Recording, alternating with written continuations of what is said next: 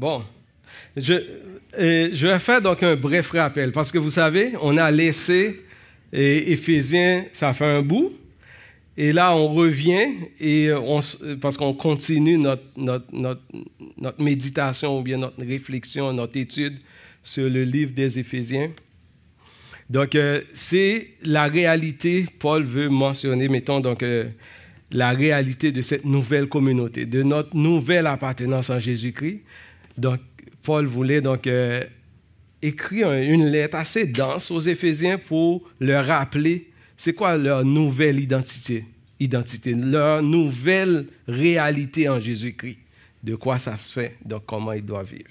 Et donc, si vous vous en souvenez, quand on était arrivé au chapitre 5, Alexandre nous a rappelé, donc, euh, soyez remplis du Saint-Esprit. On a regardé ça, comment être rempli du Saint-Esprit, comment on peut donc être versé dans la parole pour rester attaché avec Jésus-Christ.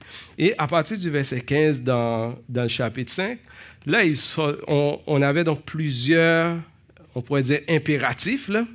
Ne vous énivrez pas de vin, donc en fait, plusieurs impératifs. Et un des impératifs, c'était donc soumettez-vous les uns aux autres n'est-ce pas, dans le Seigneur. C'était ça donc euh, qu'on avait vu. Et à partir du chapitre 5, verset 21, qui dit Soyez soumis les uns aux autres dans la crainte du Seigneur.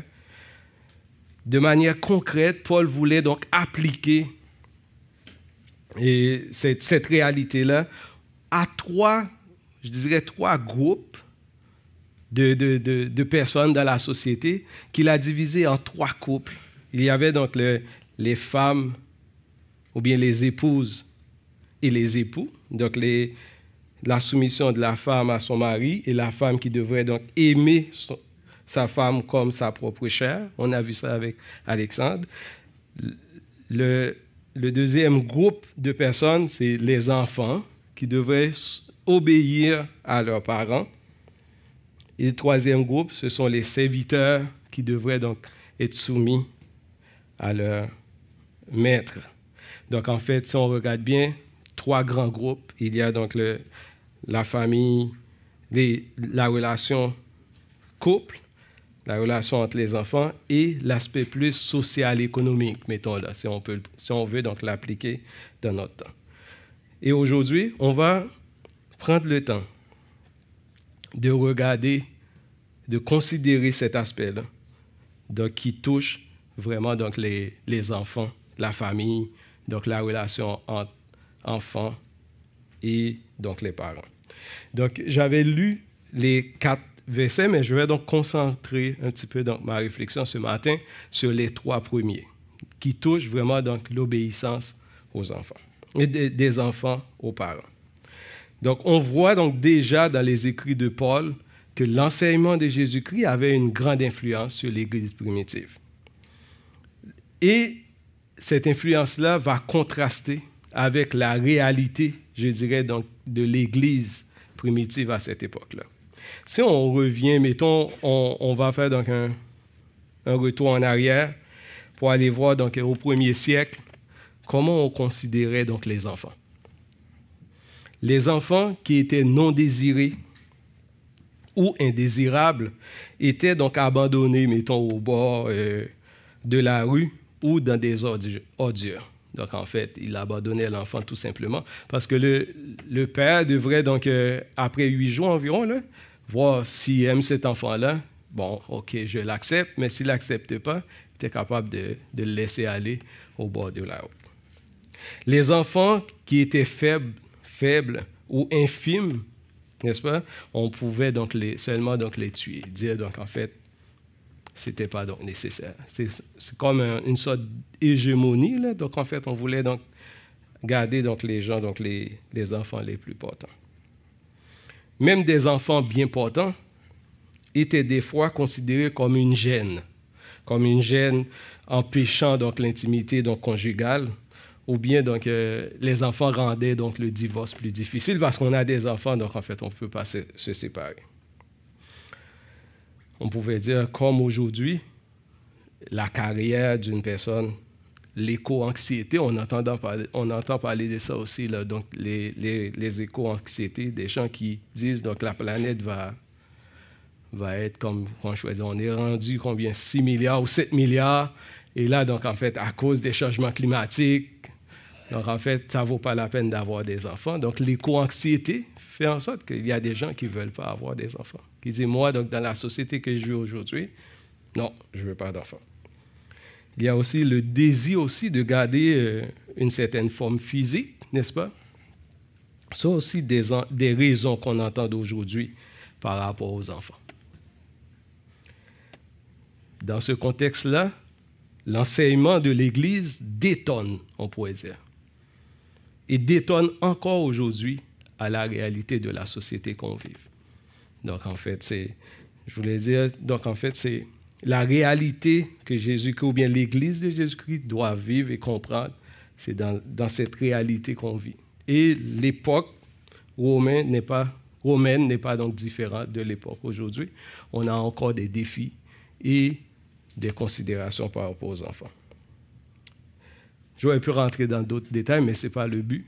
Ici, on veut se concentrer sur le message que, l'Évangile euh, veut nous apporter donc, par rapport à ce passage-là.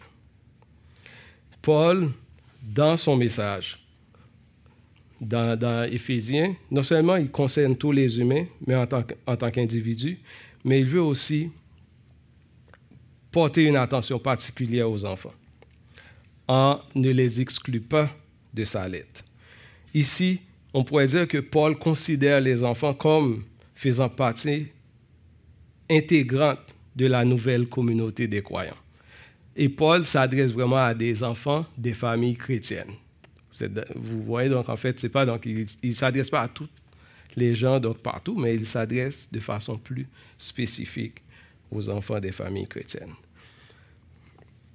Et Paul, dans sa lettre, démontre une certaine dignité des enfants qu'on doit préserver. C'est-à-dire les enfants sont des, sont des personnes dignes et ont une dignité qu'on doit préserver et qu'on doit respecter. C'est la première chose. Les enfants, comme les adultes, sont égaux devant Dieu.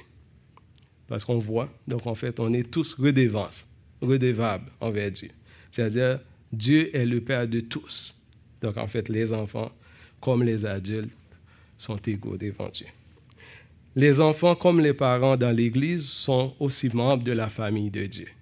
Donc en fait, vous êtes tous ici conviés à obéir à notre Seigneur Jésus-Christ. Et l'appel de l'Évangile ne concerne pas seulement les parents, mais ça, concerne tous les, enfants, les adultes, en âge de comprendre et d'être, quand je pourrais dire, interpellés, interpellés dans leur conscience, d'accepter Jésus-Christ dans leur vie et d'obéir aussi à l'Évangile. C'est ça l'essentiel du message. C'est-à-dire les enfants doivent aussi considérer leur façon de vivre et dire, est-ce que moi aussi, j'appartiens au Seigneur? Moi aussi, je dois donc faire acte de foi et dire, donc, je veux marcher avec Christ et obéir à sa parole. Maintenant, les enfants, on pourrait dire, donc, il y avait quel âge? Donc, en fait, comme on a dit tantôt, probablement, les enfants participent au culte étaient présents au moment de la lecture de la parole. Donc, qui sont ces enfants? Quel âge ont-ils? Le verset ne nous le dit pas, n'est-ce pas? Mais ça pourrait être qu'il euh, y avait l'âge quand même pour comprendre l'Évangile, pour comprendre le message. Ce n'était pas donc des nourrissons. Vous êtes d'accord avec moi? C'était donc des enfants qui étaient capables de comprendre la parole de Dieu. Et dans le passage, même si l'Église vivait à cette époque-là Il y avait donc une certaine ségrégation des classes, mais Paul, dans sa lettre, fait référence à toute catégorie d'enfants. Enfants, obéissez à vos parents, que ce soit des enfants des serviteurs ou des enfants des maîtres. Paul les convie tous à l'obéissance. Et ce qu'on pourrait dire, ce sont des enfants qui étaient considérés encore sous l'autorité de leurs parents qui devraient obéir. Donc, en fait, ça va différent. Dans, dans le temps, on avait dit, euh, mettons, les Grecs, c'était jusqu'à la mort hein, de les parents qui étaient donc pour qu'ils obéissent à, leur, à, leurs parents. Mais dans les, pour les Romains, c'était donc différent. Mais en fait, si on regarde pour aujourd'hui notre société, Donc, en fait, on dit après 18 ans, les enfants ont une certaine liberté. Donc, il faut aussi qu'on soit capable d'appliquer la parole par rapport à, cet élément-là. Mais on va voir tantôt comment on peut, même après 18 ans, même après qu'on soit donc devenu, adulte, appliquer aussi la parole de Dieu en honorant nos parents. Donc, en fait, euh, c'est pas parce que j'ai 18 ans maintenant, je suis libre et je peux faire ce que je veux. Donc, en fait, ce n'est pas le contexte. Vous, jeunes ou enfants qui m'écoutent ce matin, le message de l'Évangile est adressé de manière directe et personnelle à toi ce matin. Ne dites pas que je suis encore jeune, j'aurai le temps d'y prêter attention. Non, c'est ce matin que vous devriez prêter attention à l'Évangile. Et considérer votre voix et dire, est-ce que je suis en train de marcher avec Christ? Donc, en fait, c'est ça que je voulais donc, euh, vous amener comme message ce matin. Parler de l'obéissance aujourd'hui, comme Paul le dit, on va dire, enfants, vous enfants, obéissez à vos parents. Parler de l'obéissance aujourd'hui est démodé. Le fait seulement de dire le mot obéissance, ça fait hérisser donc des poils, qu'on pourrait dire. Donc, en fait, c'est quoi que tu parles là ce matin, Gaëtan? On est au 21e siècle. C'est quoi donc euh, l'obéissance? On entend surtout les gens parler donc de, de l'affirmation de soi, n'est-ce pas? On entend surtout les gens dire qu'il faut laisser les enfants euh, faire leur propre choix, leur propre expérience et, décider ce qu'ils veulent vraiment donc, pour leur vie. Donc, par exemple, on, pourrait dire, on pourrait donc entendre les parents dire aux enfants Aimes-tu aller jouer ou arranger ta chambre C'est toi qui décides. Aimes-tu faire tes devoirs ou aller jouer aux jeux vidéo? Hein? C'est des beaux choix, là. On donne. Hein? Il est minuit, veux, tu aller coucher ou continuer à jouer donc, sur ta tablette? Donc, euh, on, lui, on donne aux enfants des choix, n'est-ce pas? Ça pourrait être comme ça. Aimes-tu manger du brocoli avec ton poulet pour souper ou du pain avec du Nutella? Hein? Les enfants, écoute. Hein? Ça pourrait être des choix intéressants qu'on peut mettre devant les enfants. Donc, on pourrait dire ça. Mais la Bible affirme que les enfants doivent obéir à leurs parents. Et cette soumission, c'est une soumission volontaire d'une personne à l'obéissance d'un autre. Je vais dire quelque chose qui pourrait être un peu, vous allez dire, Gaëtan, tu vas trop loin. Dans le cas d'un enfant, il ne s'agit pas simplement, quand les parents parlent, pour dire donc euh, de faire quelque chose, mais qu'on le fasse en tant qu'enfant, sans discussion, sans excuse et sans délai. C'est ça l'obéissance. C'est dur, hein? Donc, en fait, c'est la première fois que, que qu'on prend conscience qu'on doit, donc, euh, parce que c'est au Seigneur qu'on obéit, n'est-ce pas? Donc, en fait, dans le cas d'un enfant, sans discussion, sans excuse et sans délai. C'est ça l'obéissance. Mais je vais revenir plus tard. Donc, euh, attends. Nous commençons à m'envoyer des tomates tout de suite. Laisse-moi terminer et ensuite, après, on va considérer tantôt selon les seigneurs. Écoute, donc, euh, ne m'envoie pas donc des, des tomates tout de suite, mais comprendre tout de suite que notre obéissance, on le doit aux parents à cause du Seigneur Jésus-Christ. Et si c'est à cause du Seigneur Jésus-Christ qu'on le fait, sans discussion, sans excuse et sans délai. Donc, en fait. Et là, on s'adresse aussi au cœur des enfants je le fais là, mais. Donc, euh, comprenez-vous? Donc, en fait, c'est le cœur qui, qui, le sent de toute motivation. Et comment on reçoit les, les, les, les, ordres que nos parents nous envoient, comment on les traite. Donc, Dieu voit nos cœurs, n'est-ce pas? Si tu voulais te cacher, Dieu voit nos cœurs ce matin. Et il veut qu'on obéisse de façon, comment je comme si on obéissait au Seigneur Jésus-Christ. C'est la même chose qu'on va voir plus tard, même dans notre travail. On fait un travail non, non seulement pour gagner salaire, mais on le fait aussi parce qu'on veut obéir à la parole de Dieu. Donc, c'est très concret, cette partie-là d'Éphésiens, et il faut vraiment qu'on l'amène et qu'on apprend à, obéir et à soumettre notre volonté à la volonté de la parole de Dieu. Paul exprime dans les versets 1 à 3 trois éléments ou aspects qui justifient l'obéissance des enfants aux parents. On va relire le passage qui dit Enfants, obéissez à vos parents selon les seigneurs, car cela est juste. Il dit dans le verset 2 Honore ton père et ta mère, c'est le premier commandement avec une promesse. Et l'autre, il dit Afin que tu sois heureux et que tu vives longtemps sur la terre. Cela est juste, j'affirme, qu'il est bien séant d'obéir à nos parents, car c'est une loi naturelle, car c'est juste. Dans Romains, chapitre 2, versets 14 à 15, je ne sais pas si je l'avais mis, oui. Il dit, quand des non-juifs qui n'ont pas la loi font naturellement ce que prescrit la loi, ils se tiennent lieu de loi à eux-mêmes, bien qu'ils n'aient pas ou les défend tout à tour. Cela est juste. Un premier aspect, l'obéissance aux parents n'est pas spécifique à l'éthique chrétienne. Ce n'est pas seulement dans les chrétiens qui doivent obéir à leurs parents. Si vous regardez dans d'autres sociétés, les enfants obéissent à leurs parents. N'est-ce pas? On peut dire aussi que c'est un comportement normal de toute société.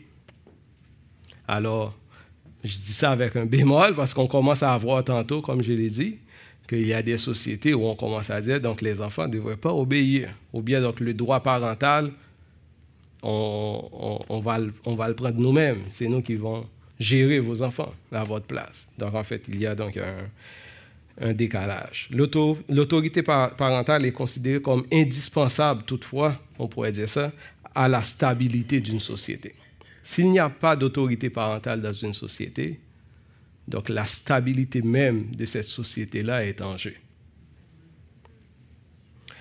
En ce sens, Paul considère la désobéissance des enfants à l'égard de leurs parents comme un signe de décadence dans Romains 1er, il va dire donc les enfants, parmi les, les, les, les décadences qu'il va montrer, manque de piété, les gens qui vont euh, dénaturer donc la nature des hommes, il va mentionner aussi que les enfants, que la rébellion des enfants aux parents comme étant une décadence, n'est-ce pas?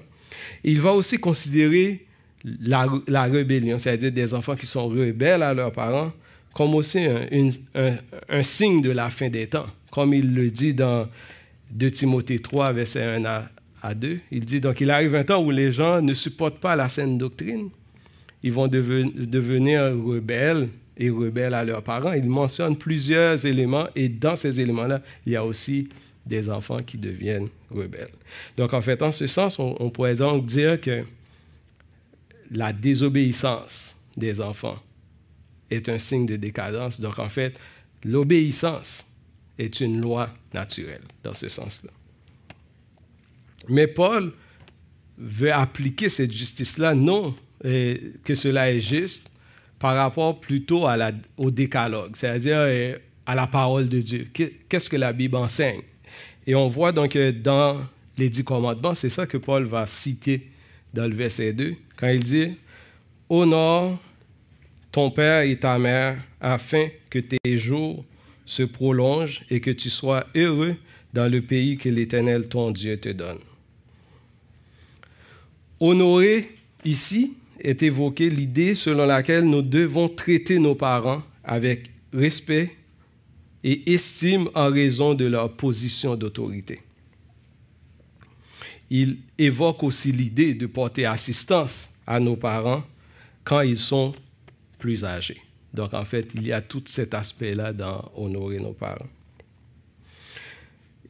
Et Paul, en citant le décalogue, c'est-à-dire Exode, Exode 20, euh, verset 12, donc c'est un des dix commandements de Dieu, qui dit donc en fait euh, qu'on doit donc honorer et obéir nos parents. Donc en fait, il cite un passage des dix commandements qui, sont donc, qui ont été donnés par Dieu. Et le fait d'obéir ou honorer nos parents, c'est le cinquième commandement. N'est-ce pas? Et dans Deutéronome 5, 16 aussi, Moïse euh, reprend aussi ce thème d'honorer nos parents. J'aimerais, euh, c'est-à-dire l'obéissance à nos parents fait partie donc du décalogue, c'est-à-dire des dix commandements de la loi de Dieu. C'est-à-dire, les Juifs même considéraient donc en fait euh, ce, commandement-là comme étant donc euh, une obligation, et je vais vous montrer quelques versets plus tard, qui va donc, ils vont appliquer donc aussi une punition pour ceux qui euh, n'obéissent pas à leurs parents. Mais l'idée évoquée de porter assistance à nos parents quand ils sont plus âgés, et je voulais voir, il y a donc au Canada 37 des, des, personnes vivant seules rapportent avoir donc euh, n'avoir pas donc de soutien social. Et dans, dans le 37 des gens, les personnes âgées représentent près de 28 de la population qui vivent l'isolement euh, social ils n'ont pas d'assistance. Les gens, des fois, donc quand les parents sont plus âgés, ils les laissent tout seuls donc dans, des, hospices. J'ai un ami euh, qui, qui, vient de l'Afrique du Nord, euh, qui travaille avec moi. Et à un moment donné, il me dit, Gaëtan, je quitte mon emploi et je retourne chez nous, en, en Afrique du Nord. J'ai dit, pourquoi? Il dit, j'ai un frère qui a quitté la maison, j'ai mes, mes parents qui sont là, je dois retourner pour aller prendre soin de mes parents. C'est la raison qu'il m'a donnée. il dit, je quitte dans deux semaines. Donc, je te donne le préavis, c'est ça. Ça m'a interpellé. Donc, euh, il quitte tout, il retourne pour aller prendre soin de ses parents. Ça m'a vraiment exhorté. Donc, en fait, de voir un, un jeune, donc en fait, qui avait plein de possibilités, mais qui dit, non, je retourne pour aller prendre soin de mes parents. On ne peut donc concilier ce commandement d'honorer nos parents avec le fait de les abandonner à leur solitude. Donc, euh, dans les familles chrétiennes, on doit considérer vraiment donc d'honorer nos parents, mais d'en prendre soin, même dans euh, la phase la plus avancée de leur vie. Il y a un verset dans dans, dans, Proverbe qui dit, Proverbe 30, verset 17, qui dit L'œil qui se moque d'un père et qui dédaigne l'obéissance envers une mère, les corbeaux du torrent le perceront et les petits de l'aigle le mangeront. C'est quand même fort. Donc, en fait, mais quand même. Donc, il voulait, donc, on voit dans l'Ancien Testament l'idée de prendre soin et d'honorer nos parents et de les respecter avait beaucoup de. Il y avait, mais l'Ancien Testament met beaucoup d'emphase sur cet aspect-là.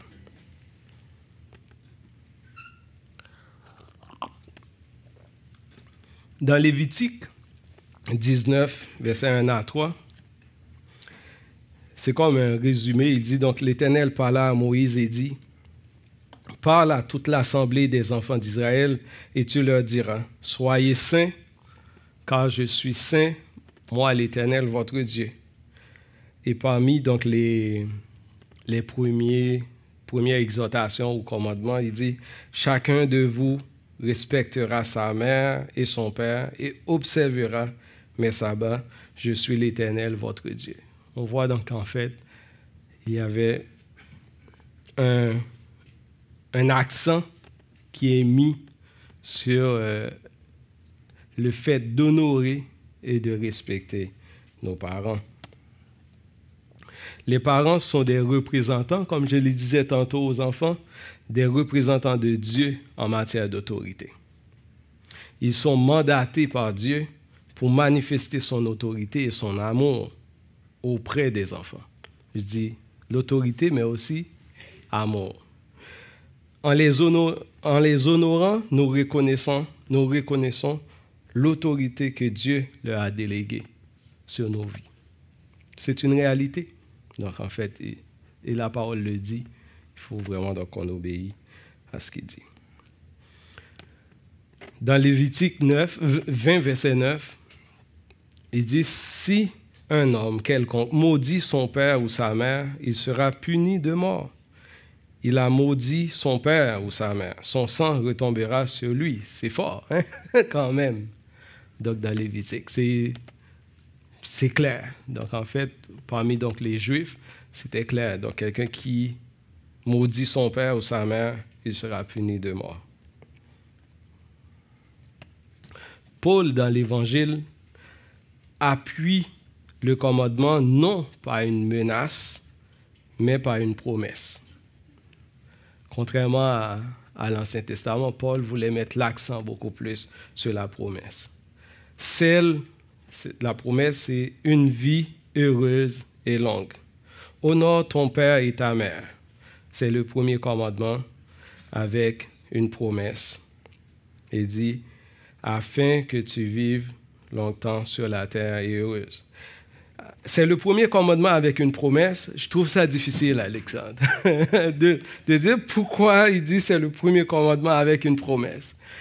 À chaque fois que je lis quelque chose, eh, il dit, c'est comme, j'ai trouvé cinq interprétations différentes pour expliquer c'est le premier commandement avec une promesse. Donc aujourd'hui, je ne veux pas vous dire c'est quoi donc la bonne, donc, ne comptez pas sur moi. Mais ce que je voulais vous dire, je pense que deux éléments importants à retenir, c'est un commandement qui a une promesse spécifique aux enfants. C'est la première chose qu'on peut dire. Donc, dans les dix commandements, c'est un commandement qui a une promesse spécifique aux enfants. La deuxième chose, on peut le catégoriser d'importante parce que donc c'est un commandement qui a une promesse. À part ça, le reste, je pense que c'est trop important. Il y a trop de confusion. Mais retenez ce matin que c'est un premier commandement qui a une promesse spécifique aux enfants. Maintenant, la promesse, qu'est-ce qu'il dit? Afin que tu sois heureux et que tu vives longtemps sur la terre. Paul, au lieu de considérer, parce que dans l'Ancien Testament, dans Deutéronome, il dit, afin que tu sois heureux, que tu vives longtemps dans le pays que Dieu te donne.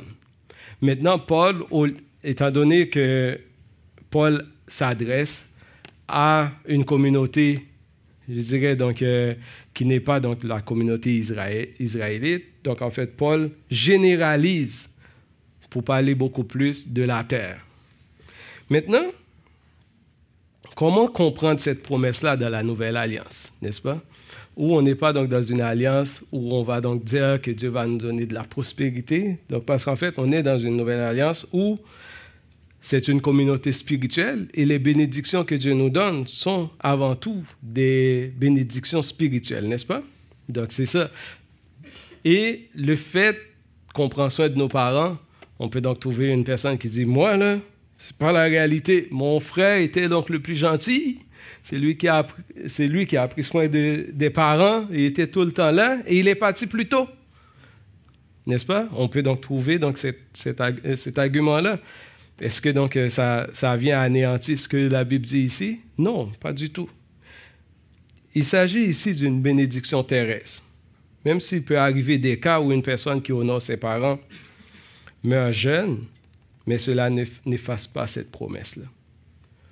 Donc Dieu veut, qu'on vive plus longtemps. L'autre aspect que je pense que Paul veut mettre de l'avant en disant d'honorer nos parents, il fait référence aussi à une stabilité familiale et sociale, à toute une communauté, ou famille dans laquelle les enfants qui honorent les parents, on vit, on va vivre une vie plus stable, plus, euh, comment je pourrais dire, euh, plus convenable et dans, la tranquillité, mettons.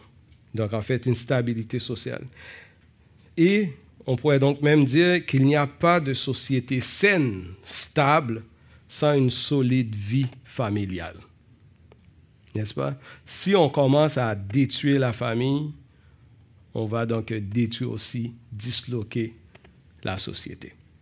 Donc, en fait, je pense que ces deux éléments-là doivent mettre en avant on, peut les mettre en avant en disant donc euh, ce que Paul veut nous enseigner. Non seulement Dieu peut nous donner donc une vie plus, quand je dire, moins compliquée sur la terre, mais aussi donc une certaine stabilité en termes de famille et de communauté. En Christ, les enfants, c'est la troisième réalité que je voulais prendre. En Christ, les enfants sont appelés à obéir à leurs parents selon le Seigneur. Parce que Paul dit selon le, le Seigneur. Le fondement ultime, comme je le disais tantôt aux enfants, de l'obéissance est le Seigneur. Maintenant, cette obéissance est-elle inconditionnelle? Une bonne question, n'est-ce pas? Parce qu'on dit donc obéir sans, sans condition, sans excuse et sans délai. Les enfants doivent-ils obéir en tout à ce que leurs parents exigent d'eux? Une bonne question, n'est-ce pas? Comment doivent-ils se comporter s'ils sont convertis et que leurs parents ne le sont pas? Ce sont des bonnes questions. Je me rappelle une expérience personnelle. En Haïti, euh, les, gens qui ne sont pas convertis vivent aussi dans le vaudouisme et dans, beaucoup d'éléments en lien avec le satanisme, tout ça. Je me rappelle, j'avais 14 ans et euh, mon père n'était pas chrétien à cette époque-là. Et il a, euh, il y avait beaucoup d'instabilité en Haïti après donc, le départ d'Aristide. Je ne sais pas s'il y a certains d'entre vous qui pourraient donc comprendre ce que je veux dire. Beaucoup de violence dans les rues. Il y a beaucoup de, de, gens qui, qui, qui, faisaient des manifestations. Et moi, j'étais petit et je partais donc de, de, la campagne pour aller faire mes, études secondaires en ville, à Pétionville en ville.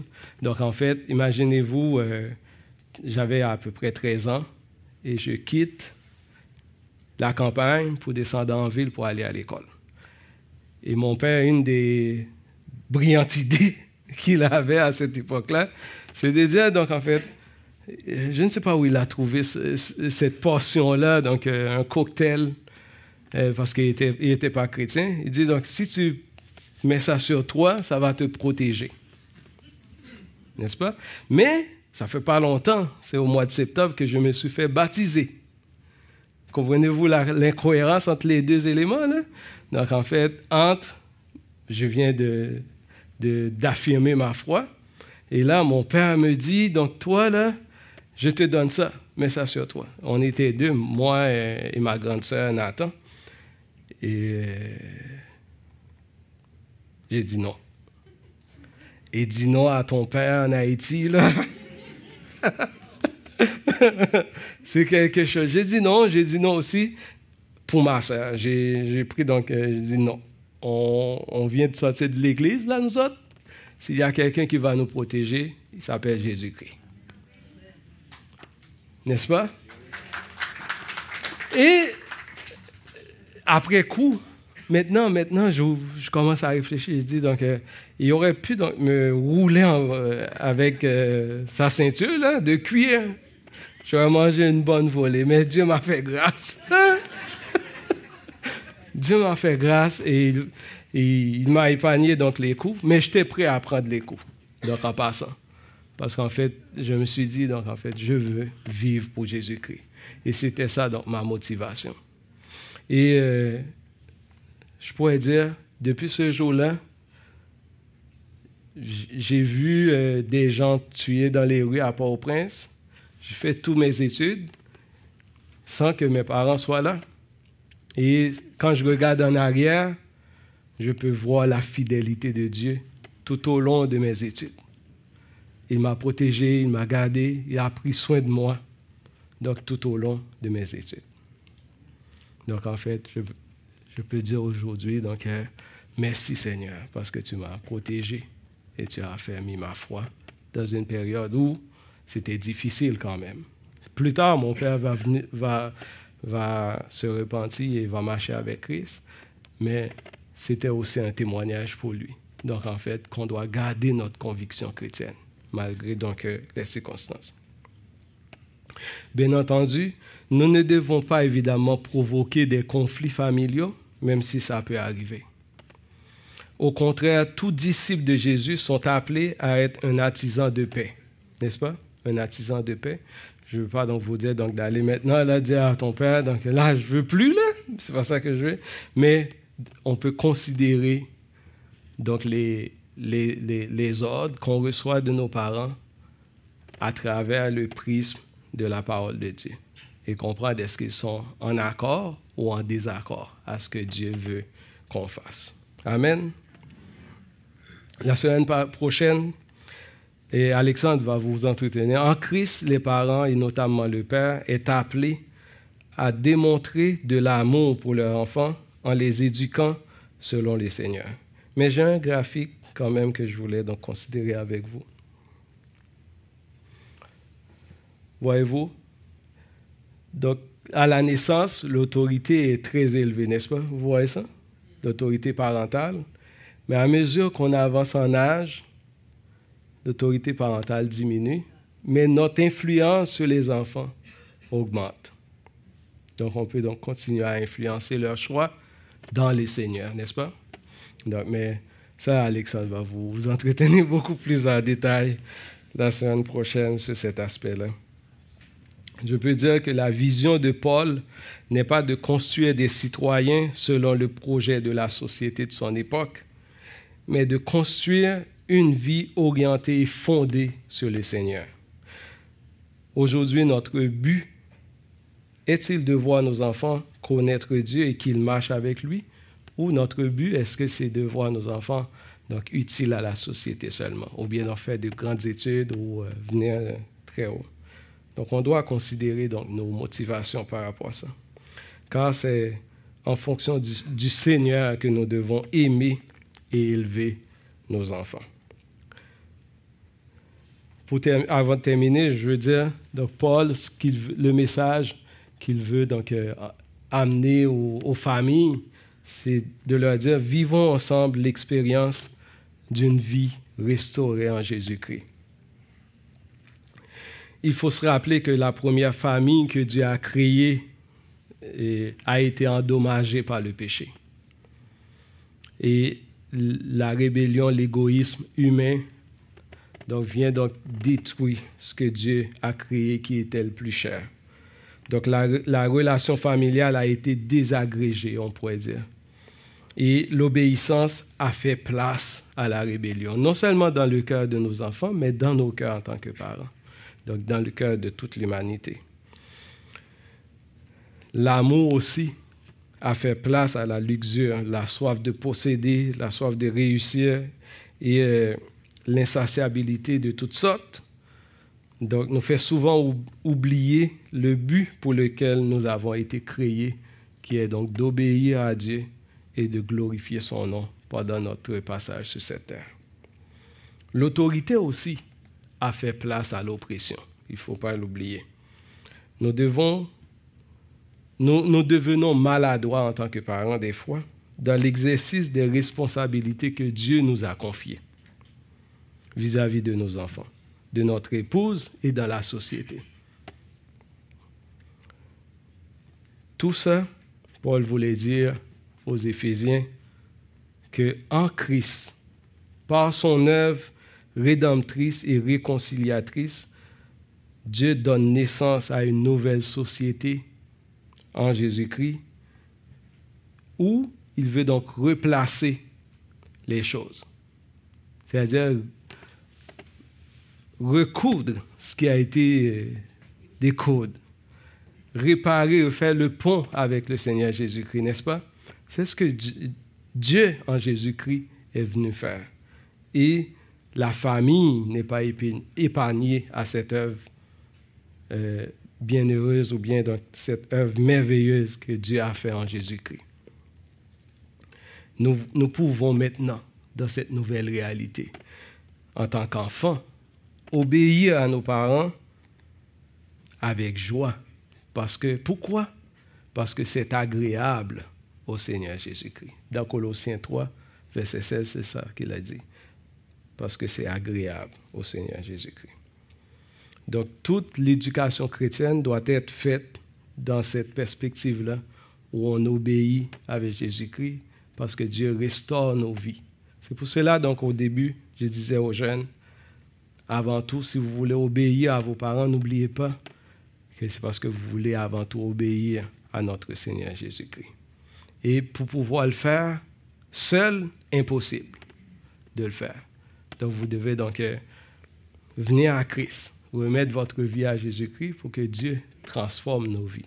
Et même nous, en tant qu'adultes, on a encore nos parents, de considérer notre attitude envers, envers eux à travers la parole de Dieu. C'est sûr, on peut donc avoir des blessures, n'est-ce pas? Il y a des gens qui ont été blessés par leurs parents ou abusés même par leurs parents. Mais tout ça, on peut l'amener à la croix. N'est-ce pas? On peut venir à Christ afin qu'il puisse transformer nos vies et nous donner une vie nouvelle. Et cette opération-là ne peut pas se faire par nous-mêmes sans la grâce de Dieu. C'est seulement Jésus-Christ qui peut restaurer nos vies, nous transformer et rétablir une nouvelle relation avec lui. Merci. On, peut prier et remettre ça entre les mains de Dieu. Seigneur, on veut te dire merci pour ta parole ce matin qui nous enseigne avant tout à t'obéir et à vivre pour toi. Merci parce qu'un jour tu es venu et tout ce qui a été défait par l'œuvre du diable, en Jésus-Christ, tu l'as réparé. Et on veut donc euh, s'approcher de toi avec cette confiance qu'en toi nous trouvons la paix, la communion avec toi. Et dans cette communion-là, nous voulons continuer à marcher avec toi et vivre pour toi. Peu importe les situations qu'on vit, on veut donc euh, les regarder à travers toi et donne-nous ta sagesse afin